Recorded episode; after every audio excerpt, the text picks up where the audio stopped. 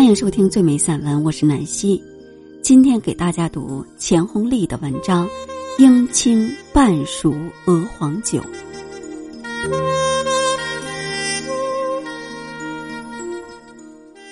去绍兴为的是寻访一口好酒，酒是黄酒，白塔黄酒。置身工业化时代，凡一切手工的东西，只叫人充满着迷恋与挚爱。手工的缓慢可以令一颗心刹那安宁，连时间也停下脚步，变得淡定。看我们把日子一天天过了下来，不着急的笃定里，闲看落花，慢饮茶，也是一份陌上花开，可缓缓归矣的悠然。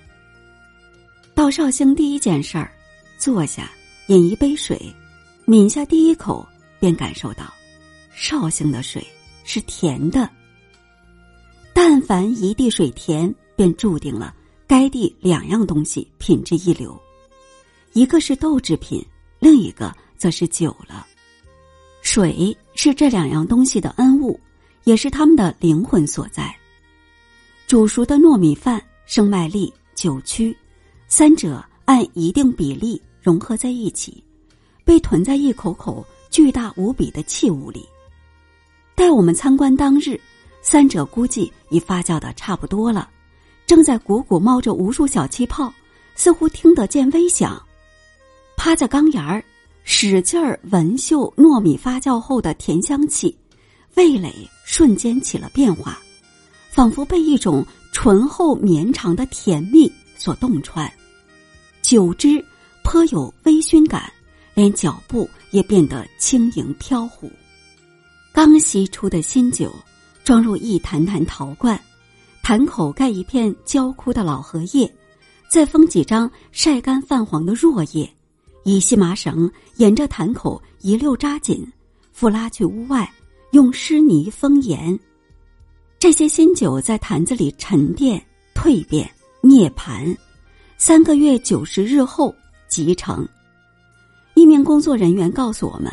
他早年从事勾兑工作，久而久之，自己的一双手分外细腻有光泽，都是这黄酒的滋养。仓库里存储有许多老酒，一口口粗坛，层层叠叠垒在一起，如山坠石的气势；有的一堆堆了三十年，名副其实的陈酿。一边是新酒，一边是陈酿，我们这十余步里。一下跨过漫长的三十年，酒也是时间的艺术，在酒面前，时间是静止的，也是流动的。装酒的粗坛同样有着灵性，它无时无刻不在呼吸和交流，相应的，酒也逐渐有了生命力。酒与外界沟通的桥梁。正是得益于这古拙粗朴的陶坛，这些装酒的坛子颇有些年岁了，坛身黝黑，遍布白藓，像极一个人到了挂霜的中年，沉稳内敛而又不乏张力。这些坛子的前身正来自于泥土，历经淬炼，塑出了金刚不坏之身，他们与酒。同声共气，可呼吸，可交流，相互给予，滋养彼此，体现着陪伴的意义。站在暖阳下，望着老人认真细致的往这坛口封着湿泥，不免恍然，仿佛重回童年，真叫人想起一灯如豆的手工时代。老外婆泡黄豆，磨豆腐。腌制豆腐乳的慢慢缓缓，遥远时光中，一切都是静止的了，让人直打瞌睡。李商隐有一句五言，写孤独写得最好：“落叶人何在？寒云露几层。”孔乙己因不合时宜的迂腐而被人嘲笑冷落，他正是鲁迅笔下的孤独者之一。孔乙己用来缓解孤独的，唯有黄酒了。就用那种粗陶一碗一碗的饮，佐以几颗茴香豆、几枚绍兴豆干。短短绍兴一日，发现着咸鲜正是绍兴饮食的灵魂。酱油成为了统领一切的桥梁，小馄饨里半勺，面条里半勺，豆脑里半勺，煎蛋上抹一丢丢。甚至当地人吃生煎也浇上一点点，无一不酱油。正是这些偏咸的饮食嗜好，催生着黄酒的诞生吧。后者口感微甜，甜。正是用来中和咸的不二之选。除了茴香豆，用来佐酒的还有清蒸鱼类。无论海鲜亦或河鲜，在酒的激发下会更加鲜香，滋味无限。宋代诗人白玉蟾有一句诗：“闲清一盏中黄酒，闷扫千篇内景篇。”说的是饮了黄酒之后。便可下笔千言了。自古，酒均是催生灵感的源泉。纵然我一个滴酒不沾之人，也为着这下笔千言饮下半盏。